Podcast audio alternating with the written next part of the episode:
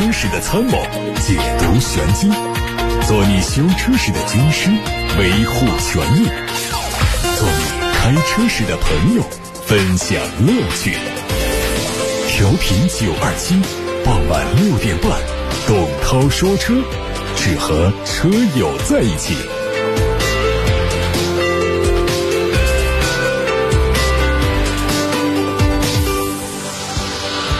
欢迎各位来到董涛说车。各位关于选车用车的提问，现在可以发送到直播间八六八六六六六六热线开通了，还有董涛说车的微信公号和微博也可以留言提问。今天新闻的头条是官宣，今明两年新能源汽车继续特别优待。日前，财政部正式下发了关于新能源汽车免征车辆购置税有关政策的公告，指出，从2021年元月一号到2022年12月31号，对购置的新能源汽车免征购置税。免征购置税的新能源汽车指的是纯电动车、插电式混合动力含增程式汽车以及燃料电池汽车。今年一季度，我国新能源汽车累计销量为十一点四万辆，同比下降了百分之五十六。国内新能源汽车市场迎来了九个月连降，新能源汽车最终销量遭遇瓶颈。免征购置税的政策对企业发展将产生积极影响。有消息指出，大众汽车正在制定一项全新的计划，以重振斯柯达品牌在中国日渐低迷的销量。大众汽车已经和上汽集团进行了谈判，进一步商讨帮助斯柯达走出困境的具体事宜。日前，上汽斯柯达通过线上发布会宣布全系产品降价等一系列针对中国市场的新举措，意味着斯柯达品牌的市场定位在降级。斯柯达官方宣布将对全车系国五、国六的官方指导价进行调整，涉及旗下九大车型的所有车型。全系产品最新的建议零售价为七万七千九到二十四万七千九，最高降幅为两万四千五。其中，柯迪亚克最高下调了两万四千五，科米克系起步价调整到八万九千九起，明锐系起步价调整到九万九千九起。自2010年开始，中国市场就成为斯柯达最大的单一市场。数据显示，2019年斯柯达品牌在全球累计销量同比下滑百分之一，来到了一百二十万辆。其中，在中国市场累计销量同比下滑百分之十七，只有二十八点二万辆。即便是同比下滑两位数，中国市场仍然是斯柯达最大的单一市场。但是，这个品牌却是大众汽车集团唯一销量下滑的品牌，提升斯柯达品牌销量迫在眉睫。英国媒体报道说，由于新冠肺炎在欧洲肆虐，捷豹路虎已经解雇了大约一半的员工，高管们的工资也将推迟发放。这家英国汽车制造商在全球有四万多名员工，其中大多数人在英国的工厂工作，包括两条主要生产线。受这次疫情影响，大约两万名特殊时期扮演重要。角色的员工已经被暂时停职，但他们四月份的工资将会得到全额保障。最近，海外媒体还曝光了一组宝马全新 X6M 到店的实拍图，它会在四月十七号正式开售。外观方面看到了大幅的改进，换装了碳黑格栅，还加装了碳纤维的前唇，尾部比较运动的四出排气布局为。门的上方还加装了碳纤维的扰流板，内饰方面是配上了 M 系列的多功能方向盘，还搭载了全液晶仪表盘。动力是 4.4T 的 V8，分成高低功率两种不同的调教。传动系统是八速的 M 系变速器。新款的奥迪 A6L 上市了，十二款车型的卖价从四十万九千八到六十五万三千八。三点零 T 四款车型相比老款上调了三千元。新款 A6L 在外观内饰方面仍然是维持了现在的设计，配置方面有一些调整。二点零 T 六款中低配增加了多色氛围灯、发光门槛条和十九寸的轮毂。二点零 T 四五 TFSI 顶配的两款产品，还有三点零 T 的四款车型，都分别增加了老板键。真皮座椅、真皮包裹仪表盘以及固定的后中央扶手控制器。动力方面仍然是 2.0T 和 3.0T。别克官方传出消息，全新 GL8 ES，GL 八将会在五月四号上市，首次推出了福祉版，福祉椅可以电动旋转出车外，并且调节高度。等乘客入座之后，再收回车内，并且锁止。同时，座椅具有记忆功能。外观方面做了一些细节调整，内饰方面做了全新的设计。GL8 ES 采用了和 Avenir 相同的贯穿式中控，GL8 也采用了全新的悬浮式中控屏。动力方面看到了可变缸的 2.0T 发动机，传动系统从此前的 6AT 升级到了 9AT。传动系统九速手自一体变速箱，还配备了全新的电子档杆。海外媒体曝光了一组路虎新款揽胜激光 P300E 插混版的西班牙市场定价，八款车型的起售价约人民币四十万元。动力方面用的是 1.5T 的三缸涡轮增压发动机加电动机组成的混动系统，综合最大功率有两百三十千瓦，匹配的是八速的自动变速器，它的纯电续航里程六十六公里。再看雷克萨斯新款 ES 三五零 H 车型的海外实拍图，它已经在日本本土和很多海外国家上市开售。外观看到了碳黑网状格栅，尾部是镀铬装饰条，贯穿整个车尾。下方是双边夹两出的排气。内饰方面是三辐式的多功能方向盘，六点钟的位置加装了一个 F Sport 车型的专属徽章，并且还搭载了悬浮式的液晶中控显示屏。继续关注上汽大众的纯电动中大型 SUV，这个车的白车身已经在安亭新能源工厂下线了。从此前的信息来看，基本可以确定呢，呃，这个车就是基于 MEB 平台打造的大型纯电动 SUV，它的车长是超过了五米，跟途昂整体尺寸相当。这是上汽大众纯电家族最大的 SUV。在造型方面呢，看到了一些新的设计风格。它的前脸、它的车尾都有贯穿式的 LED 灯组，看上去很具有科技感。它的 NEDC 续航里程四百七十五公里，预计呢通过量产版之后的改造，会超过五百公里的续航。最后看到的是凯迪拉克的信息。海外汽车媒体报道说，通用汽车向美国专利商标局再次递交了旗下凯迪拉克品牌的 XT2 商标，这可能意味着凯迪拉克会推一款定位低于 XT4 的全新车型，大概率上定位是小型 SUV，后续不排除会进入到国内市场。好，现在开始解答车友们的提问，看微信公众号后台。来自董涛说车微信公众号后台有位网友说，刚才听到你介绍斯柯达全系降价，问速派这个车怎么样啊？想买速派的 2.0T 的低功率版本，希望能说一说这款车跟同价位的这个产品对比，以及斯柯达速派的性价比。这个性价比本身呢，呃，它其实就来自于这个迈腾、帕萨特这个平台。基本的这个三大件也都是一样的，只是外观内饰上的材料用的不一样，设计有一些不一样。所以这样来看，本身呢在降价之前它有优惠，它的这个性价比都很不错。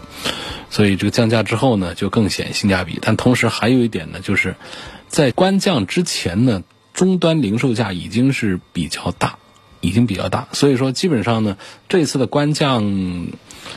我觉得传导到零售端消费者的实际获得感不一定很强大，也就是官方对车的定位做了下下移下调，但是实际上在官方降价之前，民间经销商层面早就已经对这个车进行了定位的下调以及价格的下降，因此呢，就是首先承认这个车的底子很好，然后价格很低，性价比很好，我推荐买。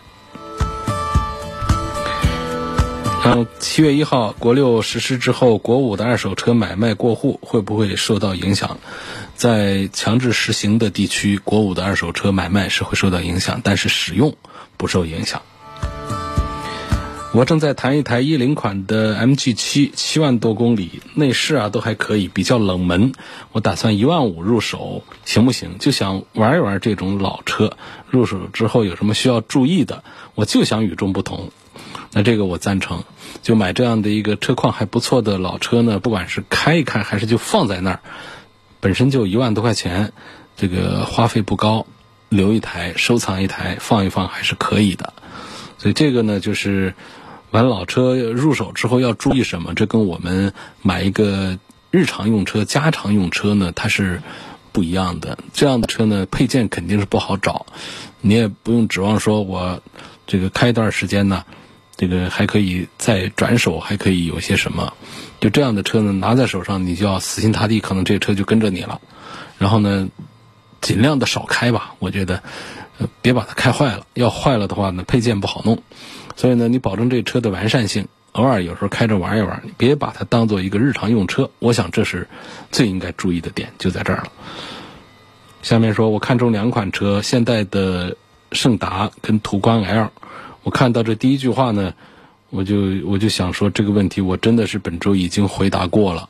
那么，麻烦可以。通过董涛说车的微信公众号查找一下本期的往期音频，音频前面都会有相关的文字提示，这一期音频涉及到了哪些车，这样避免呢我们盲目的去找啊，太浪费时间。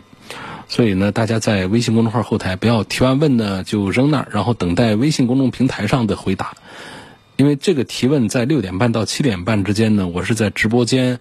直接在电脑上阅读的，那么在广播里现场做回答，回答完了之后呢，我就不会用文字的形式再做回答，我只会把回答的音频呢传到网上去。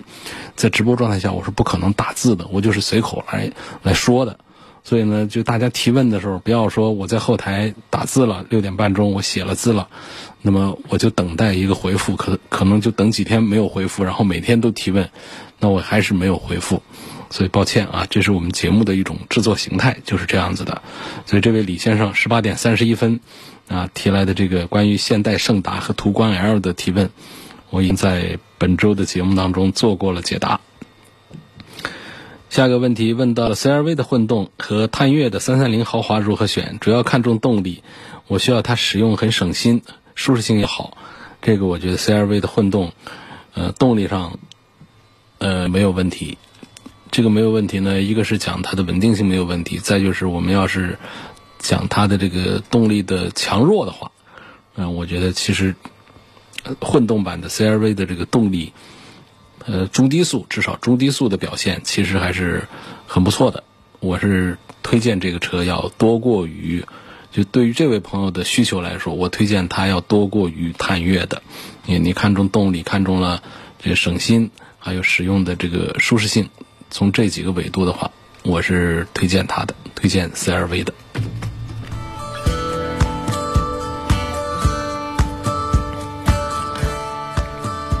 下一个问题说，我昨天晚上啊没说清楚，本人是通用的员工，这个内部价呢要比市场价格要便宜一万五左右，想问一下君威这个车怎么样，能不能买？九 AT 的变速箱怎么样？我想作为通用内部的员工呢，应该是要对这个。自家产的车啊，要比其他人更了解一些吧。这个九 AT 的变速器呢，口碑并不好，那是不如六 AT 的。这个九 AT 呢是通用自家研发的，其实是和福特一起合作的。那么它在匹配上呢，其实是它硬件上是没有问题，而且它在设计上呢还有它的长处，就是它。不像其他品牌的九速啊，就是要跑到一百公里以上才能用到八速、九速，平常也就是个六速、七速，在常用的速度段来用。而这个九 AT 呢，它有一个优点是值得点赞的，就是它几乎在一百以下，好像九个档位都能用得上。这是针对我们城市的经济油耗表现来设定的这么一个变速箱，这是它长处部分。但是呢，它。在跟这个发动机匹配的时候呢，我们网友、我们车主们反映，啊，其实实际效果并不是太好。这你作为通用员工，自家产的车，应该是要更多的了解。但是呢，想到你比市场价便宜一万五左右，我觉得这个事儿也不是不能考虑。而且自家车呢，你这车要是坏了，你在维修啊干什么的时候，应该是比其他人还是有一点优势吧。所以我还是赞成。你便宜一万五，自家买一个自家车的。平时工作原因呢，我都是在听你节目的重播。然后前天节目呢，对理想 ONE 和 ES 六评价很高，我也一直在关注着未来 ES 六，想问一下，落地三十三万买这个 ES 六怎么样？是否会有未来轿车的最新消息？同价位特斯拉，呃，什么 Model 3长续航明显是在阻击 ES 六，想听听你的意见。我的第一台车是 C4L，开了快六年了。ES 六这个车我对它印象也挺好，ES 八车也不错，但是大家嫌它有点贵。ES 六呢，实际上是一种变相在。给未来的产品做价格下移的一个操作，因为你看 ES 六和 ES 八的区别，就车本身的大小、尺寸、规格、续航各方面的区别，没有它的价格差异那么大，所以这样来推算的话，我认为 ES 六的性价比比 ES 八表现要更好一些的。那么至于这个特斯拉的这个 Model 3的长续航版呢，也是非常的这个有有购买力的一个产品，产品力是。呃，很强大的，应该说，从这个品牌的影响来讲，特斯拉还是这个头把交椅。不过呢，特斯拉的产品跟未来的产品要比这些内饰做工啊，还有一些设计这方面呢，我倒是觉得未来做的要比特斯拉更强一些。所以我赞成这位朋友考虑未来的 ES 六。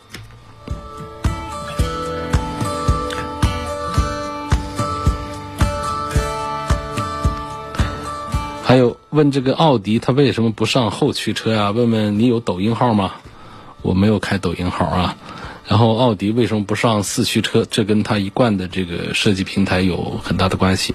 如果说是讲性能的话呢，它一般都直接上了奥迪看家本领，呃，quattro 四驱。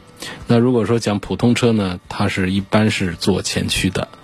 那么这个前驱车呢，在奥迪家族的调教水平也是了得，驾驶感受呢不比那些后驱车的运动性差，所以呢，通常来讲呢，在很多产品当中呢，我们有一个鄙视链，说这个后驱的鄙视四驱的，四驱的鄙视这个前驱的，就觉得开后后驱车呢就更更好玩一些。或者说四驱车鄙视这个后驱车，后驱车又鄙视前驱车，有这么一个假想中的一个鄙视链。但是在奥迪和奔驰、宝马的这样的对比当中，奔驰、宝马是擅长用后驱的。那么大家在买车的时候，很少会把注意力注意到哦，奔驰、宝马是后驱，所以我买它们；奥迪是个前驱，所以我不买它。在奔驰、宝马、奥迪这一组对比当中，没有这个差异是为什么呢？是因为。你实际驾驶感受，奥迪的前驱车没有比奔驰、宝马的后驱车的感受差，所以在买 BBA 的产品的对比当中，大家更多的注意力来自于品牌故障率，包括设计啊，还有一些这个配置方面、性能方面的一些差异了。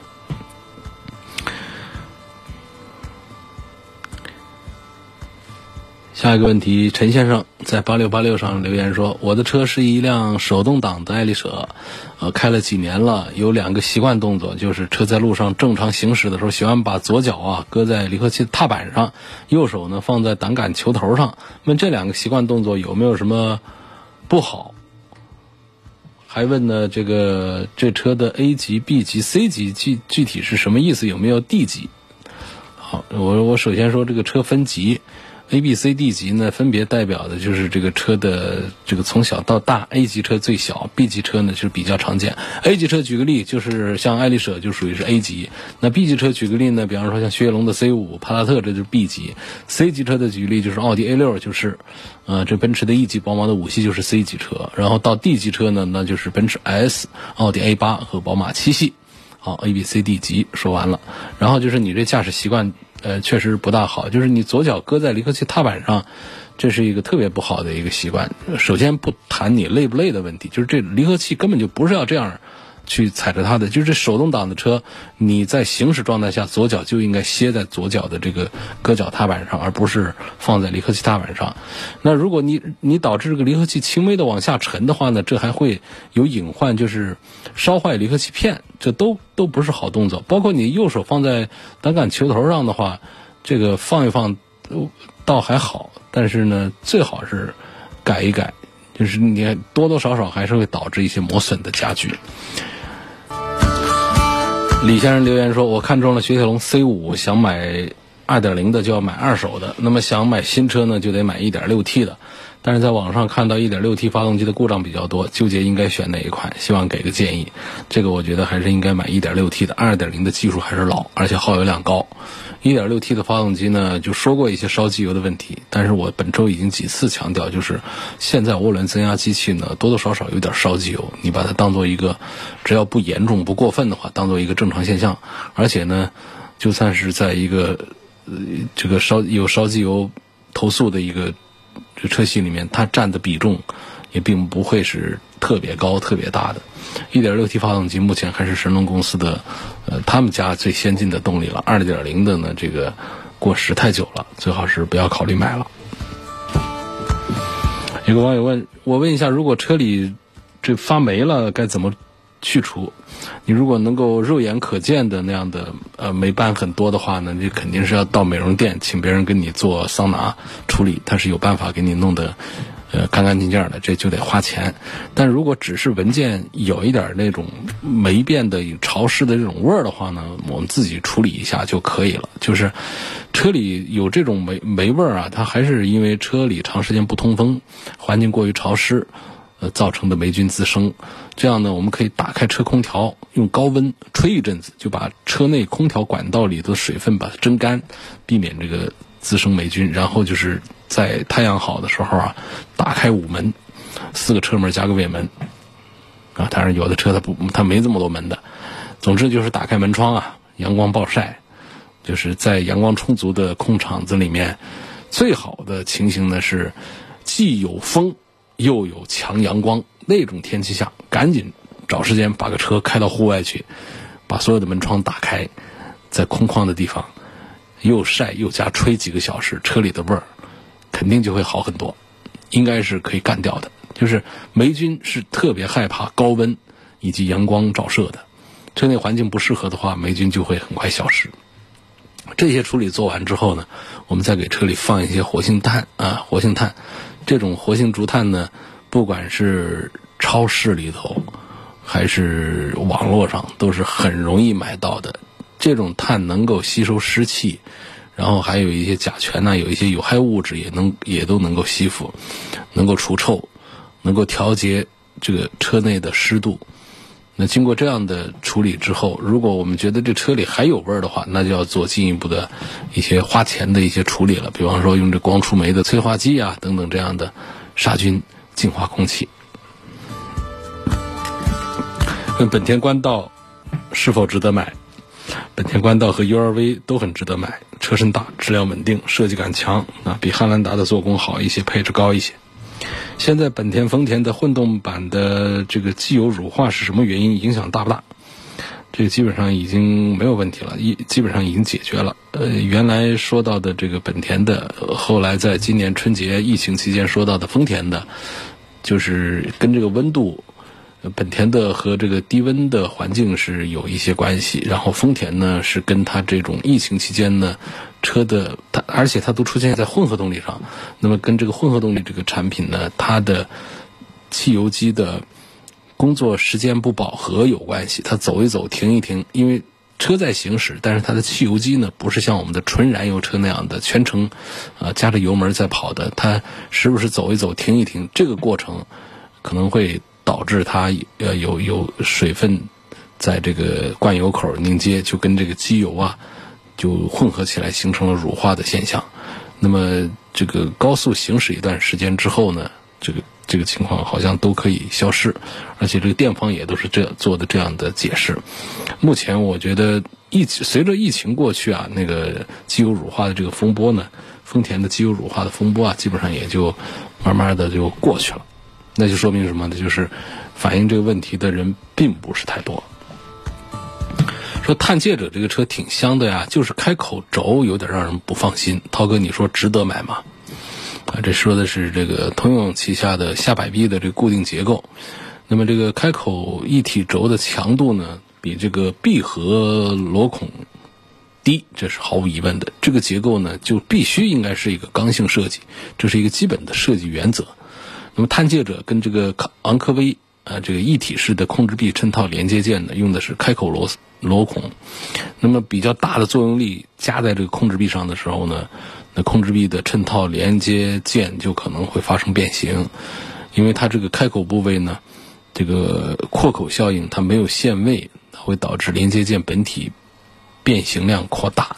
如果力量再集中在开口部位的话呢，就容易导致一些变形，甚至是断裂，呃，导致这个控制臂损坏。但实话实说呢，这个开口一体轴怎么着也比之前昂科威上的那个所谓获得了专利的分体轴是要好的。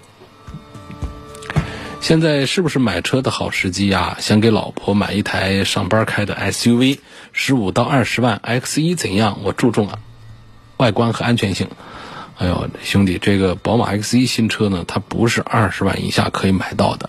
如果是买二手呢，呃，是没问题，这个价位十五到二十万是可以买到，成色很不错的二手的宝马 X1 的。那么至于宝马 X1 的外观呢，那就是得自己看自己喜欢的。它的安全性，这是没有问题的。您现在想买 SUV，五十岁的人用，呃，这个日常通勤需要。准备买个奇骏合不合适？还有其他的车型对比吗？这个你就随便买，本田 CR-V 啊，日产奇骏呐，丰田的荣放啊，都合适，都是省心好开的车。宝马 X1 哪个配置最合适啊？1.5T 入门版、2.0T 入门版还是 2.0T 的顶配？这个我赞成 2.0T 的顶配，理由是。这其他配置不用说了，它用的是八 AT 的变速箱，这比底下的双离合，我觉得似乎要更好一点，而且是四驱，所以多的这几万块钱呢，还是花的值得。奥迪 A6L 的四五运动版的轮毂我喜欢，但同时我也喜欢智雅版的真皮座椅和氛围灯。问有没有什么两全的方法？就是拿钱办事儿就行了。你买一个带。就是你喜欢的这个真皮座椅和氛围灯的这个智雅版，买一个智雅版，然后去找厂家、找 4S 店订购换那个运动版的轮毂去，这不就行了吗？拿钱办这事儿都可以办好。想买家用 MPV，满足家庭三代旅行为主。记得你节目里以前推荐过别克 GL 八，但是我找不到是哪一期了。希望推荐一到两个选项，并且简述理由。预算五十万。哎呦，你这五十万的预算就应该买个奔驰 V，嗯，买顶配的 GL 八 M 尼二版，这个划不来。中配四十万左右，三十三三十几、三十六七万的那个中配的四十万左右的这个 GL 八的配置就已经非常不错了。那理由这个就就就就不讲了。首先，它是销量最大，空间最大，呃，整体上的这个设计啊也都还很不错。需要提醒的是，G L 八是中国市场的专供车，就是全球市场都没有的，只是中国市场有。另外要提醒一点，就是 G L 八的碰撞测试的 A 柱的表现也不是很好，呃，比帕萨特稍强一点，也没好太多。不过后来又碰了一些其他的 M P V，我发现是不是它鼻子短的原因呢？那其他一些车的 A 柱也没都好多少。啊，这是一些额外信息带给大家。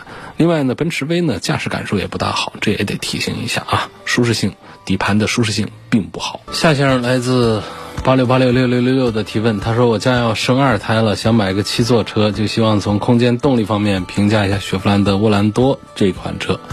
这个你要是从这个这个大空间考虑的话呢，这个雪佛兰沃兰多恐怕我不推荐，因为它虽然说设计了。那几个座位，但是呢，整个这车啊，它的定位在那儿，就属于是紧凑型的这这个 SUV。那么这样的车呢，它的这个呃车内空间，就算是上七座的第三排啊，也就是一个鸡肋，没什么可用的，不推荐。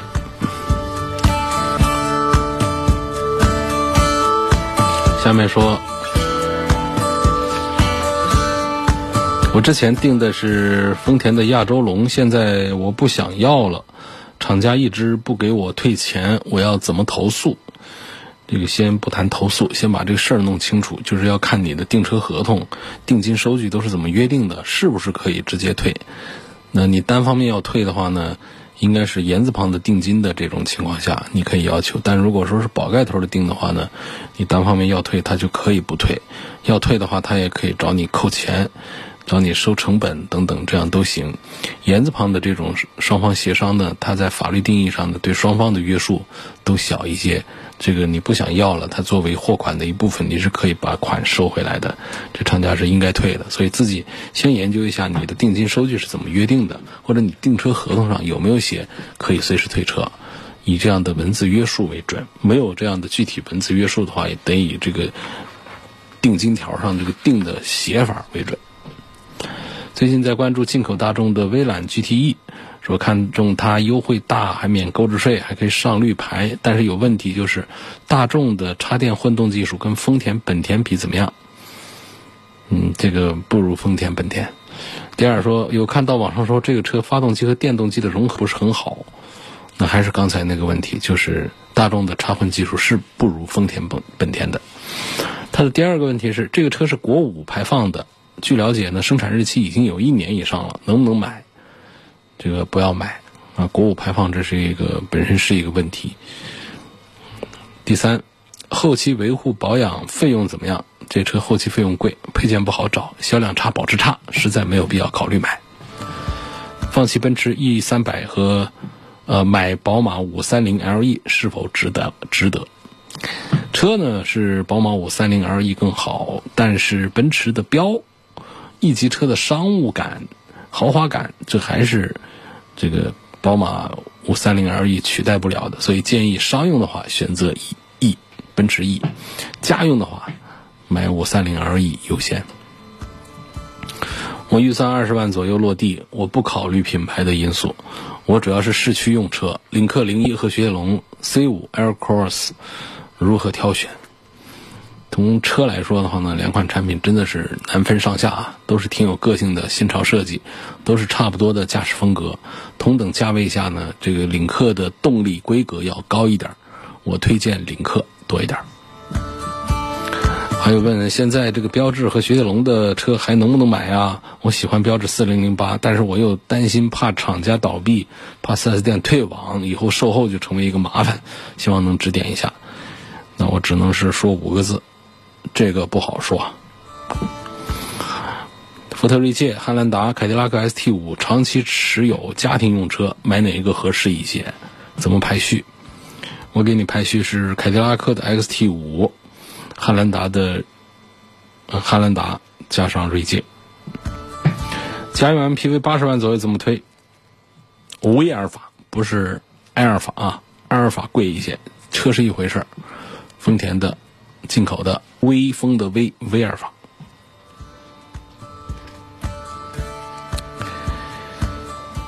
下一个问题，三缸的英朗一点三 T 八万二是否值得买？你们那儿有团购吗？没有这个团购。三缸机，呃，通用也在放弃自己的三缸机的计划了，所以我们也就别跟着凑这个热闹了。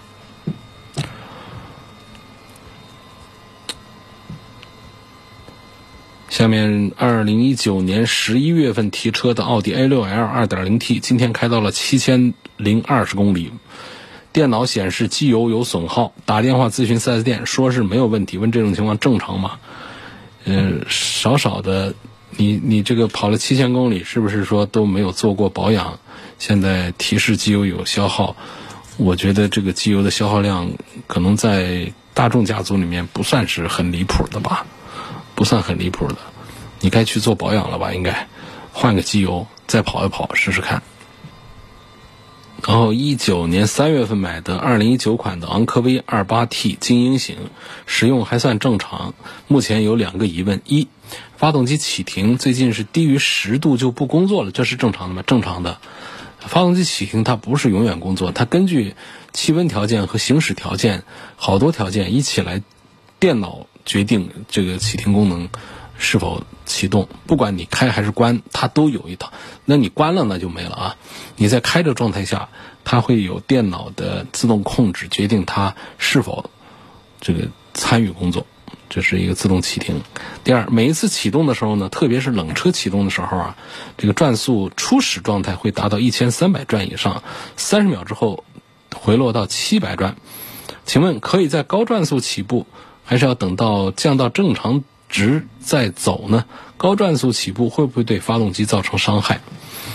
这涉及到就是一个热热车的一个话题，就是电脑呢，它呃侦测到发动机是在一个冷车状态呢，这是不是它最好的燃烧温度？它就会把喷油量加大，让车尽快的热起来。热好之后呢，它会把这个降下来。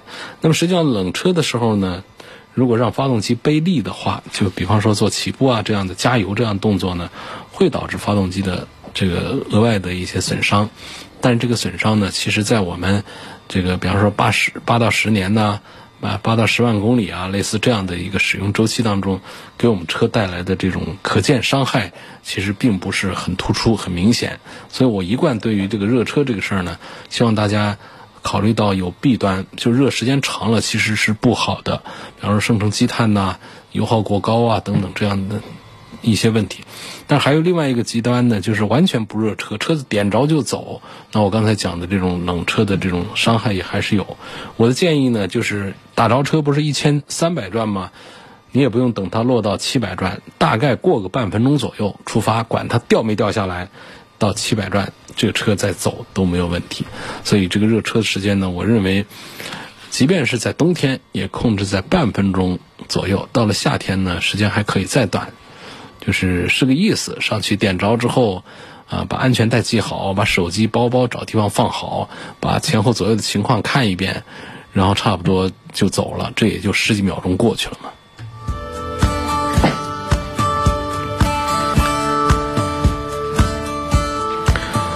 卤素灯和 LED 哪种灯更好、更实用？那当然是 LED 灯啊！你看颜色、亮度都不一样，还有热量。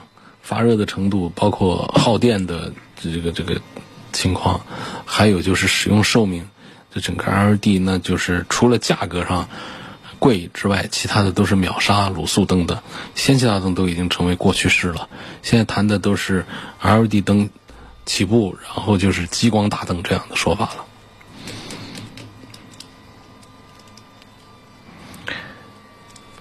嗯。下面的一个问题说，我一九年十二月底订了一台斯柯达的速派，因为疫情原因到现在无法提车，4S 店也跟厂家沟通，回复是现在无法告知我交车时间。我的旧车是五月十五号到期，如果在这之前提不了新车，旧车又要去年检上保险，多几千费用。